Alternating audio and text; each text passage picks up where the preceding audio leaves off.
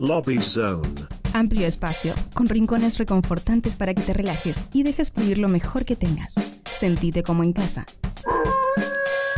Sentate en Lobby Zone.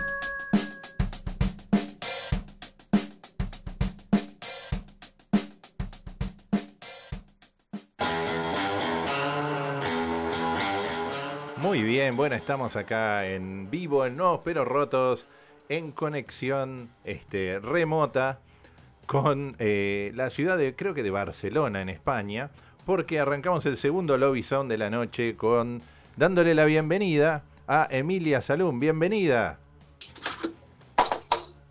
Hola. Hola, ¿cómo estás? ¿Cómo estás, Carlos? ¿Todo To- bien? ¿Todo bien? ¿Vos? Bien, muy bien. Con café en mano porque acá es la una y cuarto. Una y cuarto. Qué, qué buen momento para una entrevista, una entrevista así, bien, bien dura, bien difícil, con incomodidad. El mejor, el mejor momento. Así que bueno, eh, bueno, Ah, muchas placer, gracias. placer. Gracias, gracias por, por conectarte estar a acá. esta hora. Este, pero bueno, la idea era poder compartir un poco tu, tu, tu- tu música y que nos cuentes de, Claro. de tu proyecto. Así que la, la- la- la pregunta primera que hacemos, que es medio vintage, así como yo, A ver. este, es nombre y colegio. Nombre y colegio. Eh, Emilia Salum y el colegio Fray Luis de Bolaños. Fray Luis de Bolaños, ¿de dónde? De Varadero, provincia de Buenos Aires. Ah, claro, Yo mirá, na- nací y me crié ahí y bueno, hice la primaria. En verdad te dije el colegio pensando en la primaria, ¿no? El Claro. secundario es Instituto San- Santiago Ferrari. También de Varadero. Sí, también de Varadero. Primaria y secundaria en Varadero, 17 años, eh, Buenos Aires. Va, capital federal, pues ya Claro. estaba en Buenos Aires. ¿Y cómo, cómo empezaste con la música? Em, y yo siempre cuento que en verdad eh, empezó siendo como algo muy orgánico, de así en mi casa eh, mi vieja tenía una guitarra y si bien ella es, es médica de profesión eh, y no se dedica profesionalmente a la música, siempre fue algo que le gustó mucho, entonces había una guitarra y, y por las canciones y, y, bueno, siempre sacaba eh, canciones así a modo, a modo de juego y de diversión. Em, pero en verdad mi formación formal en, en- en mi carrera artística empezó estudiando cine.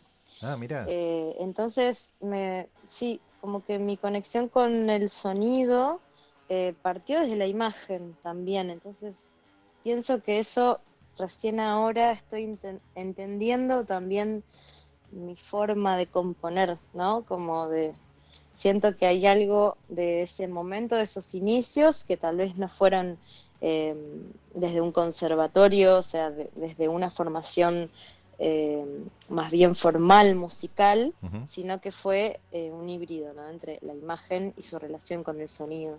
claro. Eh, Entonces, empezó un poco por ahí. Después, bueno, me recibí, estudié fotografía y siempre la música estaba al lado mío, como insistiéndome, como tocándome el hombro y diciéndome hola.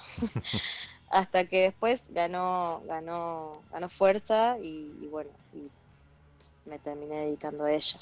Claro. ¿Y, y, y cómo, cómo fue tu primer proyecto musical? Por ejemplo, tuviste etapa, primer banda punk. A veces, muchas a muchos artistas tuvieron un primer, un primer Sí, inicio totalmente. eh, en una banda. Me encanta, sí. Eh, tengo el recuerdo de, no sé, tener 13, 14 años y escuchar Los Ramones, Claro, Nirvana, mucho, bueno, Janis Joplin apareció después. sí. eh, y me gustaba mucho la batería. Fue como el Mirá. primer instrumento que me llamó la atención. Y de hecho, bueno, eh, tuve, digamos, un, un amigo de, de- de la, de la infancia que tenía una batería y me, me acuerdo que me prestó una batería. Eh, y yo tenía 15 años y en ese momento, me acuerdo, eh, mi primer laburo fue eh, de camarera en un pub que se llamaba Pogo Bar. Iba cualquier cantidad de así de, de- de gente del rock y del Sí. punk, y entonces yo estaba en mi salsa, me encantaba. Y, y bueno, y me acuerdo que mm, tomé unas clases de batería y con una compañera de la secundaria eh, hicimos nuestra primer banda, que éramos un dúo de batería y bajo. Batería y bajo, perfecto. Ella tocaba el bajo y yo la batería, entonces era como entrar en esa. Y me acuerdo que ya eh, escribíamos canciones, la banda se llamaba eh, Las Organelas Utópicas, porque nos encantaba biología. nuestra materia preferida era biología. Muy, culturoso para, para banda punk.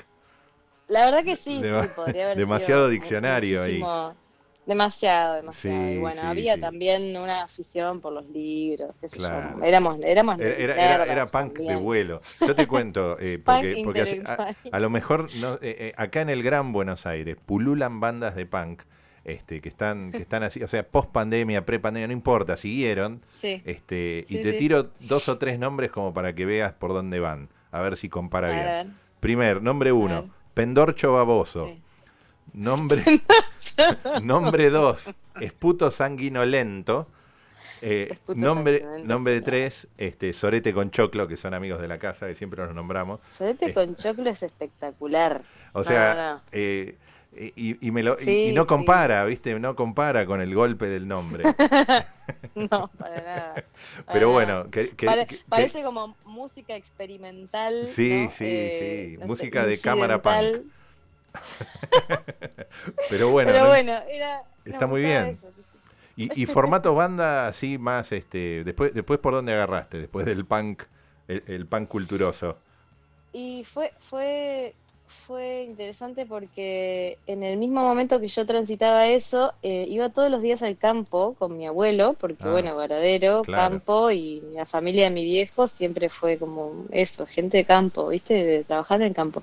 Y entonces eso, eh, escuchaba por ende mucho folclore, muchísimo folclore. A mi abuelo le encantaban los chalchaleros, Atahualpa Yupanqui y Mercedes Sosa. Entonces era como. No hay, más antipunk que el folclore, digamos. Bueno, por eso te lo cuento, porque ahora que lo pienso con perspectiva y, veo a esa Emilia en ese momento, como que, claro, era muy diverso lo que yo escuchaba ya desde pequeña. O sea, mi mamá Serrat, Virus, Sui Generis, mi abuelo Folklore, eh, y, bueno, y yo en el colegio, mm, qué sé yo, codeándome por ahí con el rock y el pop. con eh, Entonces, bueno, siempre fue así como muy diverso. Eh, y, bueno, y el folclore fue un poco mi entrada al, al, escenario, ¿no? Como mis primeros proyectos eh, de banda fueron, fueron folclóricos. Ah, mira. Eh, yo siempre cantando y mucho repertorio. ¿Y no agarraste el bombo, ya que habías estudiado? ¿No, no te dio por sí, bueno, el, el, bombo me lo daban en las, en las ¿cómo es estos? En los actos del colegio. Siempre me daban el legüero a mí. Mira. Como que era, es como que me lo tenía alquilado al... al, Está bien, la percusión te persigue. Está muy bien. Sí, sí. Eh, sí, evidentemente el ritmo es algo que, a lo largo del tiempo me ha, me ha, generado un montón de curiosidad y siempre he ido ahí, mm. inconsciente o conscientemente. ¿Y, y, tu proyecto actual, cómo, cómo, cómo lo definirías? ¿En, en, qué, en, qué, ¿En el ancho mundo de la música? ¿Por dónde, por dónde te gusta vos describirlo? Mm, la verdad que lo estoy descubriendo, no sé si tengo una descripción acertada. Mm. Lo que sí sé es que son canciones propias. Sí. Eh, creo que puedo definirme como una cantautora, aunque, aunque a veces me genere cosas eso también. Como encasillar, ¿viste? Ya. Claro. Pero bueno, es un No, pero yo te estaba simplificando algo como, este, no sé, hay, hay, hay, un, hay un o sea, hay una base de beats, por ejemplo, que es muy moderna. Eh, y hay mucha gente que se dedica solo al beat, ¿no? Este, y, rapea arriba y no ni, se preocupa. Pero vos, mm. vos tenés más, tenés más, más, mm. matices. Sí, creo que, o sea, creo que, que me divierte mucho descifrar la canción, ¿no? Como que, qué es lo que la canción viene, viene a, a mostrarme a mí, casi que al revés, ¿no? Yo las, las compongo y las, las genero desde, desde mi propio lenguaje, a partir de herramientas que he recolectado a través de, del tiempo, pero después eh, realmente las escucho y las vuelvo a escuchar y cada vez descubro cosas nuevas y eso es lo que me divierte. como algo, también en el vivo, que eso se, se empieza ahora que, por ejemplo, yo lancé el disco el 10 de junio y el 3 estaba arriba de un avión eh, empezando mi gira. Eh, no, por una cuestión de, tiempos no me, no me dio para, para presentarlo allá en, Buenos Aires, lo cual tengo planeado hacer el año que viene, si, si, si, si todo sigue, si la rueda sigue girando como, como espero.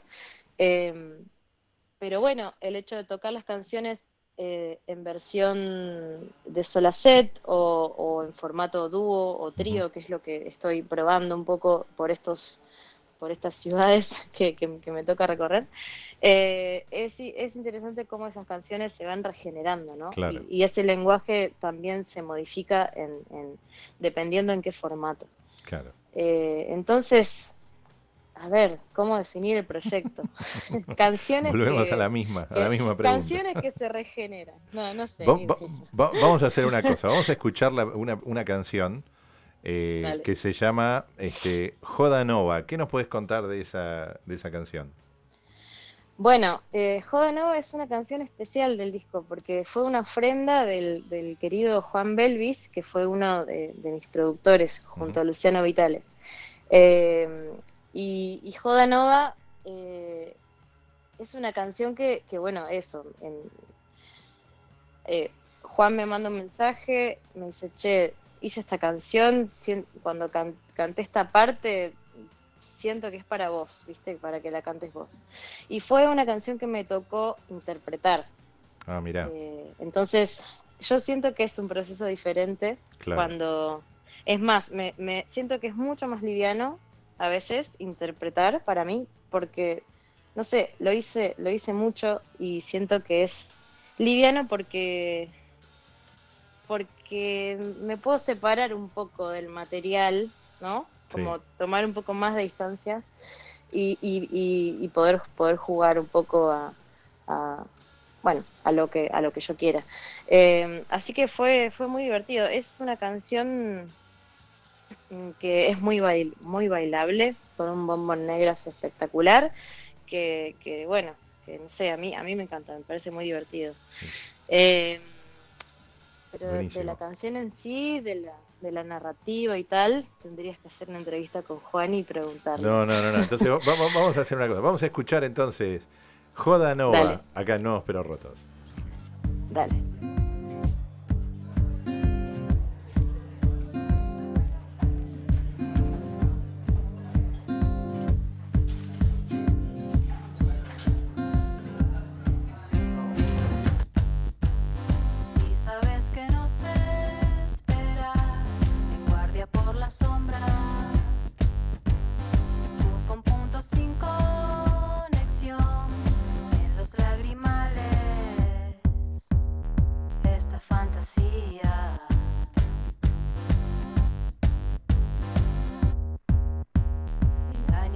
asoma.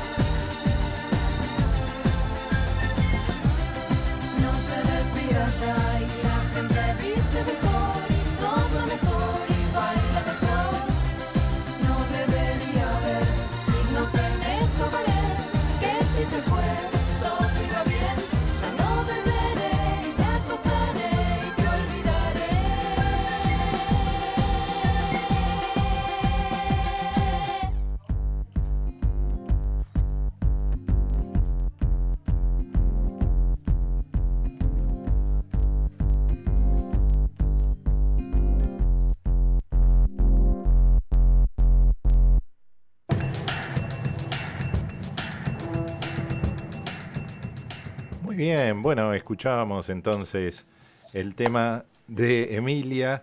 Eh, la verdad es que es verdad, tiene, tiene esa parte de, dancing, ¿no? De música bailable. Joda Nova. Bueno, sí, sí, tiene, tiene como algo, como un viaje en el tiempo ahí en el medio. Claro. A, mí, me encanta esta canción, es una de mis preferidas. Te iba, te iba a preguntar por el proceso de, producción. Este, comentaste ahí que tenías este, dos, primero aclaremos cómo se llama el disco primero. Bueno, el disco se llama Égida y, fue producido eh, junto a mm, Juan Belvis y Luciano Vitale. Que, bueno, esta, esta tríada creativa que, que transitamos, la verdad que fue, fue una experiencia muy transformadora. Fue un proceso de producción de nueve meses aproximadamente. ¿Fue durante la pandemia? parte. No, fue, bueno, no sé. Ya, eh, no sabes. Ah, no, te sabría decir. no, pandemia, no pandemia. fue luego de la cuarentena. Eh, tengo un vago recuerdo de algunos barbijos eh, al comienzo, claro, pero. 2020, 2021, digamos. Eh, no, 2021, 2022. O sea, el disco se terminó de mezclar. Eh, o sea, podemos hablar post pandemia. Eh, podemos este, hablar post Este verano. Claro, claro. Sí, puede ser, sí, Égida puede ser un disco post pandemia. Me gusta, me gusta. Estuve bien. Eh, Vamos. Tiene, tiene, tiene resabios de, pandémicos, que yo creo que, que, que, el resabio pandémico de este disco es el tema de las bocas, porque es una canción que compuse en pleno, pleno horror del, encierro y el, y el ensimismamiento potente. Em, pero bueno, retomando un poco tu pregunta respecto a la producción, eh, fue realmente maravilloso para mí, o sea, yo estoy profundamente agradecida con, Juan y con Luciano porque, porque bueno, son eh, unas personas muy, muy generosas en su, en su, en su hacer y, muy honestas también. O sea, ambos son muy honestos y eso yo lo, valoro mucho, como algo de... Mm, a ver, yo, yo de alguna manera eh, me, me, acerco a Juan por su banda, 8, que yo escucho su banda y me gusta mucho la propuesta y, sentía que ahí había un lenguaje que me interesaba para mis canciones, ¿no? Claro. Entonces, eh, desde ese lugar yo eh, me, acerco a él, me cuenta que, de repente estaba trabajando con, bueno, que, él trabajaba con Luciano y, bueno, nos, nos conocimos para, para, empezar este disco y, y, la verdad es que eso, terminamos siendo, viste, grandes, grandes amigues. Eh, y eso, bueno, es muy, es muy, valioso, la verdad que. Qué bueno. y, me encanta. Y, aparte cuando se dan, viste, eh, porque las tríadas son complejas. Este, para, para este tomar decisiones, ¿no? Y a veces, ¿Eh?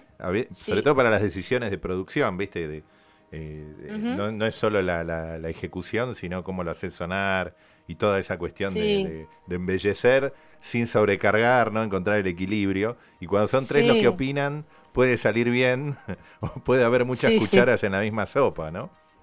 Sí, también. Bueno, en este caso, afortunadamente fluyó mucho, muchísimo y fue más bien complementario, ¿no? Claro. Bueno, ellos eh, se, conocen, se conocen claro, mucho. Trabajar con un equipo ya armado. Tienen, sí, tienen, tienen también un, criterio. Eh, a ver, claramente siempre hay diferencias y ahí está la riqueza también y el aprendizaje. Pero, pero desde lo que es el, trabajo en sí, o sea, estando ahí in situ en el estudio, jangueando y, conversando acerca del proyecto, eh, por, por, fortuna, por suerte, estábamos eh, los tres muy, muy en, el mismo canal, que eso facilitó mucho el trabajo.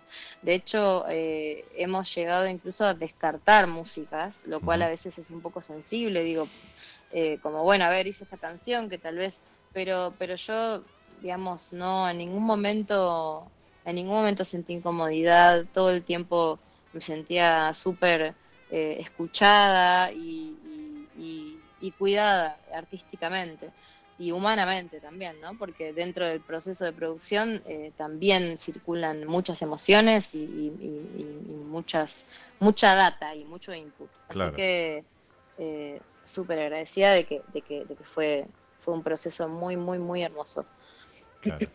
Y, y, digamos, es un disco también, 11 temas, digamos, te, te, si te quedó alguno afuera fue por, porque no pegaba, digamos, e, es un disco generoso para lo que es hoy en día, editar, editar discos se hacen o más cortos o ni siquiera en formato disco. ¿Cómo fue esa decisión?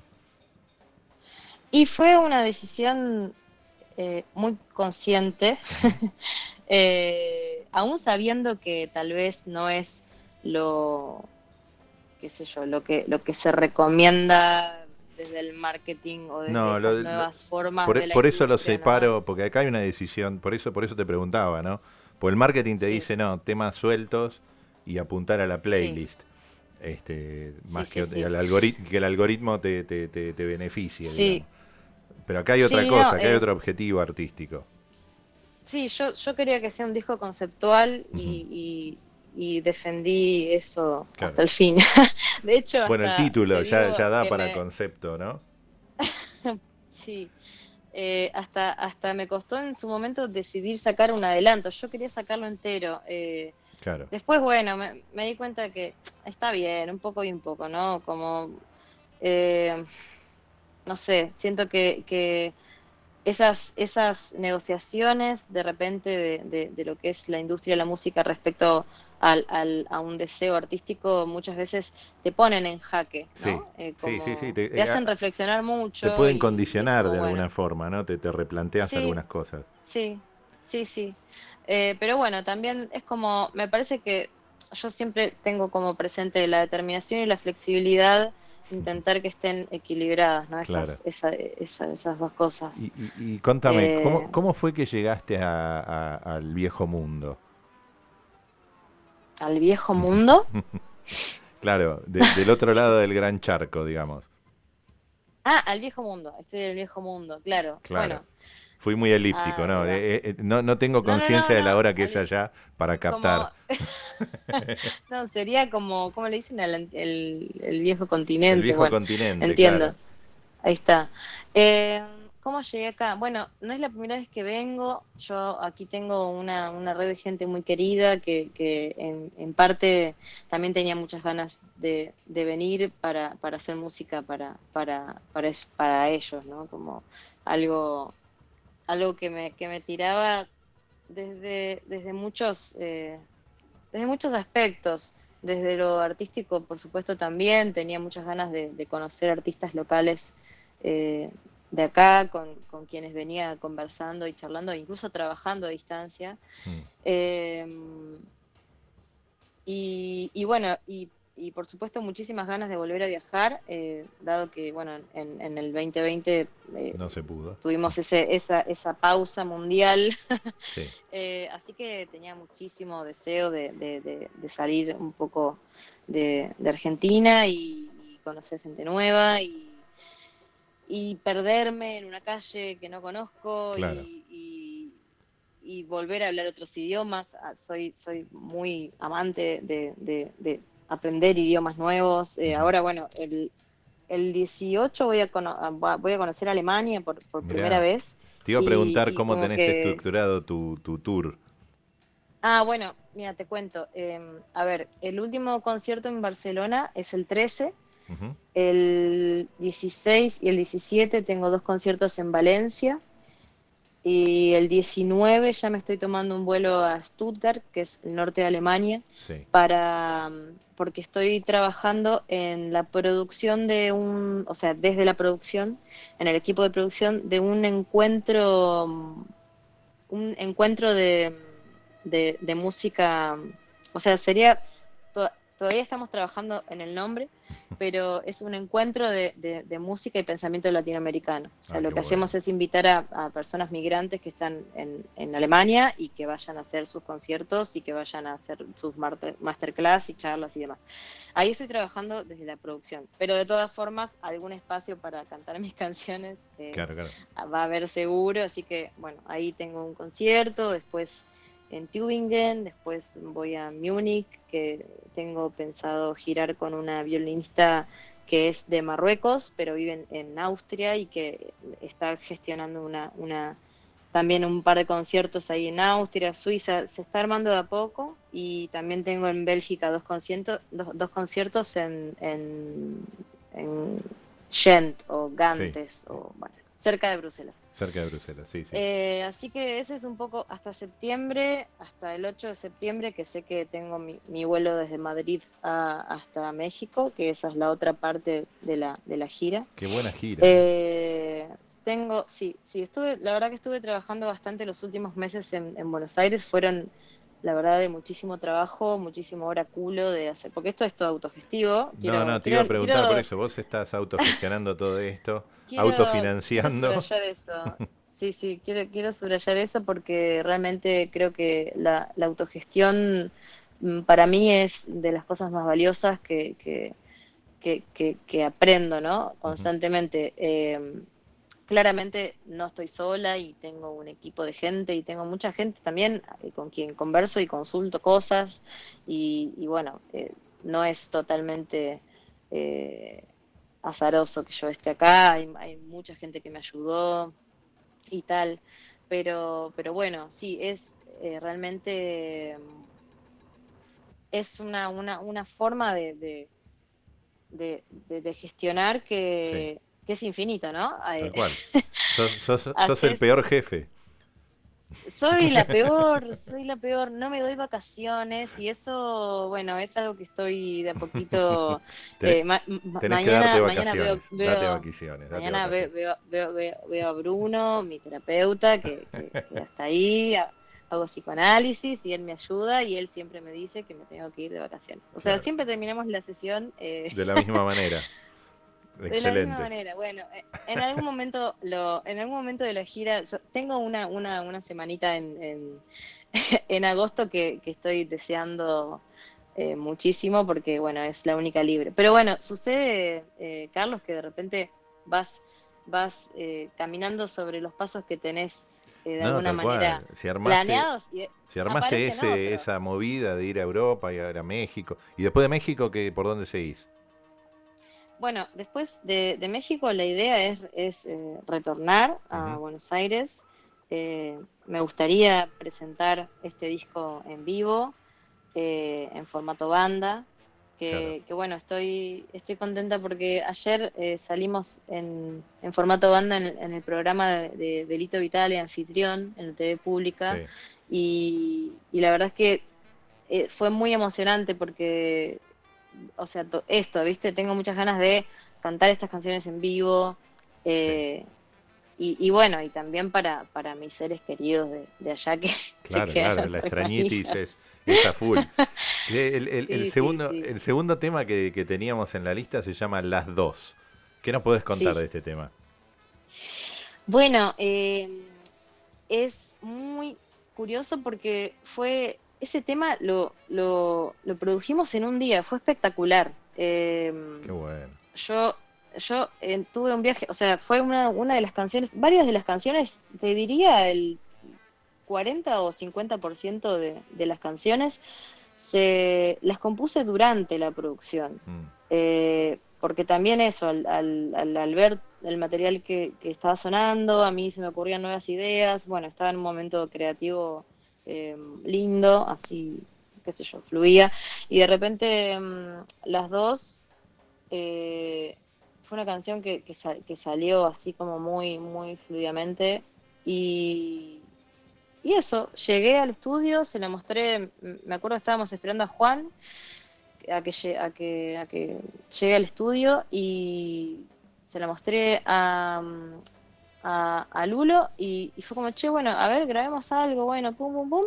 Y yo tenía una idea que, que acá, para me echar un poco lo que hablamos antes de, de, haber estudiado cine y mm. tal, eh, yo tenía una imagen para esa canción muy clara que era que acontecía en un aeropuerto y era una especie de canción de despedida y amor a distancia y y ternura, no sé, tenía como ciertos conceptos que, que, tenía ganas de trabajar en esta canción.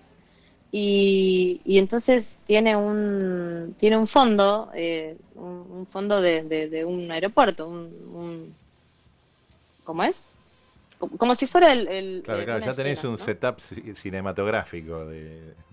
claro, claro. Entonces, y funcionó muy bien y, me acuerdo que terminamos la sesión, nos juntábamos todos los martes eh, a, a laburar y terminamos la sesión, lo escuchamos, nos miramos y fue como, che, esto ya está, no hace falta más nada. Eh, fue, es, la, es la canción más, más minimal que, tiene el disco y a mí es, también es una, es una de mis favoritas. Bueno, vamos a escucharla entonces. Suena Las dos de Emilia Saluma, acá en Nuevos Pero Rotos.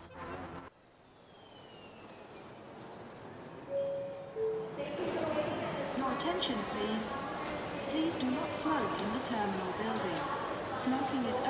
permitted in the specified smoking areas. Thank you.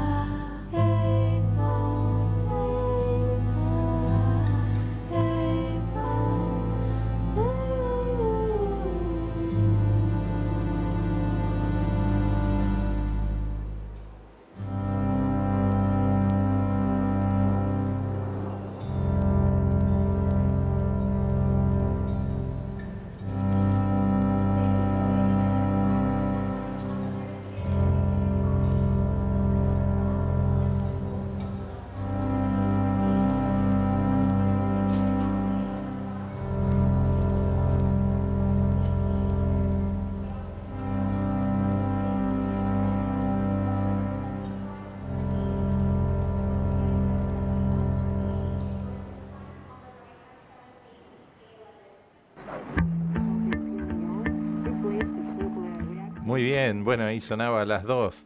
Este, realmente otra, se, notaba el, setup del aeropuerto, pero aparte otra onda, ¿no? Otra ternura, otra, otra cadencia. Sí. Estás en otro, sí, total. en otro lugar mental totalmente, ¿no? Sí, sí, sí, es como, es como un viaje transoceánico, e, era un poco la, idea, ¿no? Eh, cuando esa sensación de despegue del avión, en que ya estás en otro, en otro tiempo, ¿no? Claro, claro. Qué bueno, qué bueno. Bueno, una, una de las preguntas, porque normalmente hablamos un poco de música y después este, mi colega Sole, que hoy justo está enferma, eh, hace las preguntas más, este, las más picantes, las más punzantes. Pero Ay, hay, ay, ay. hay una que yo puedo hacer sin tomar el rol de, de Sole, pobre, es este, que es la, la pregunta clásica de todas las entrevistas del- de Nuevos Pero A Rotos, ver, a ver. Que es, eh, siendo el programa Nuevos Pero Rotos, ¿cuál es tu parte más nueva y cuál es tu parte más rota? ¿Cuál es mi... Uy, a ver, ¿cuál es mi parte más nueva y cuál es mi parte más rota? Exactamente. Por donde vos quieras responderla está bien. No hay una Bien. respuesta correcta o incorrecta. Es como Mi, mi parte ¿cómo te más nueva sientas? es...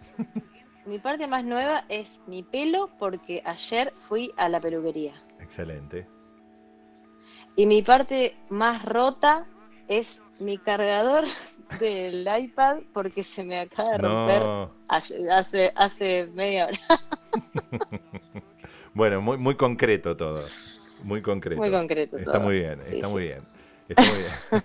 bueno, entonces, ¿hay, ¿hay oportunidad de que vengas a Buenos Aires hacia fin de año entonces para, para traerte acá al estudio? Sí.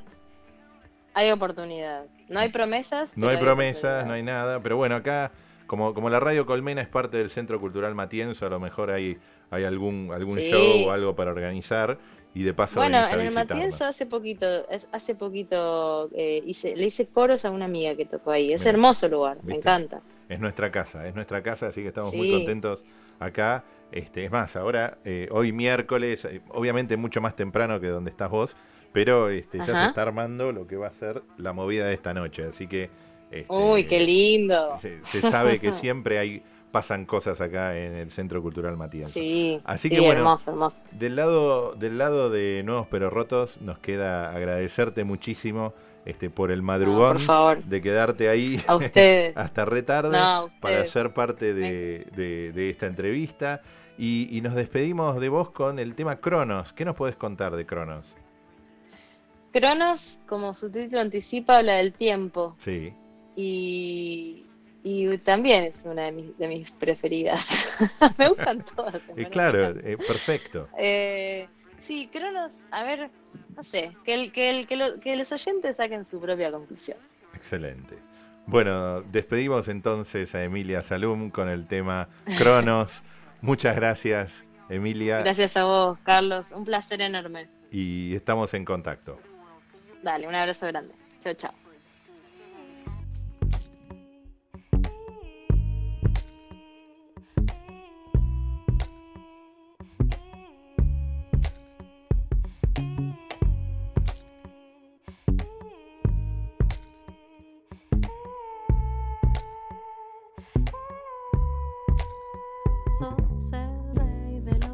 Procesos, los fractales del espacio. Ordenas las estaciones y miras desde el futuro. Sos el rey de los procesos de los acontecimientos y de la naturaleza que nos grita más allá. Los mortales dicen tiempo y los dioses movimiento. Si pudiéramos nombrarte como el rey de los procesos y si fuéramos pacientes, cuidaríamos la vida, prenderíamos el fuego que concentra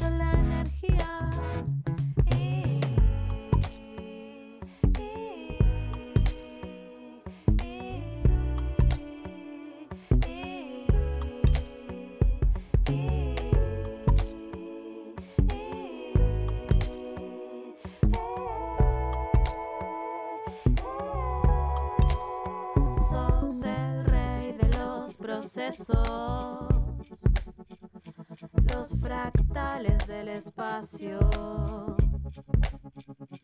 Ordenas las estaciones y miras desde el futuro.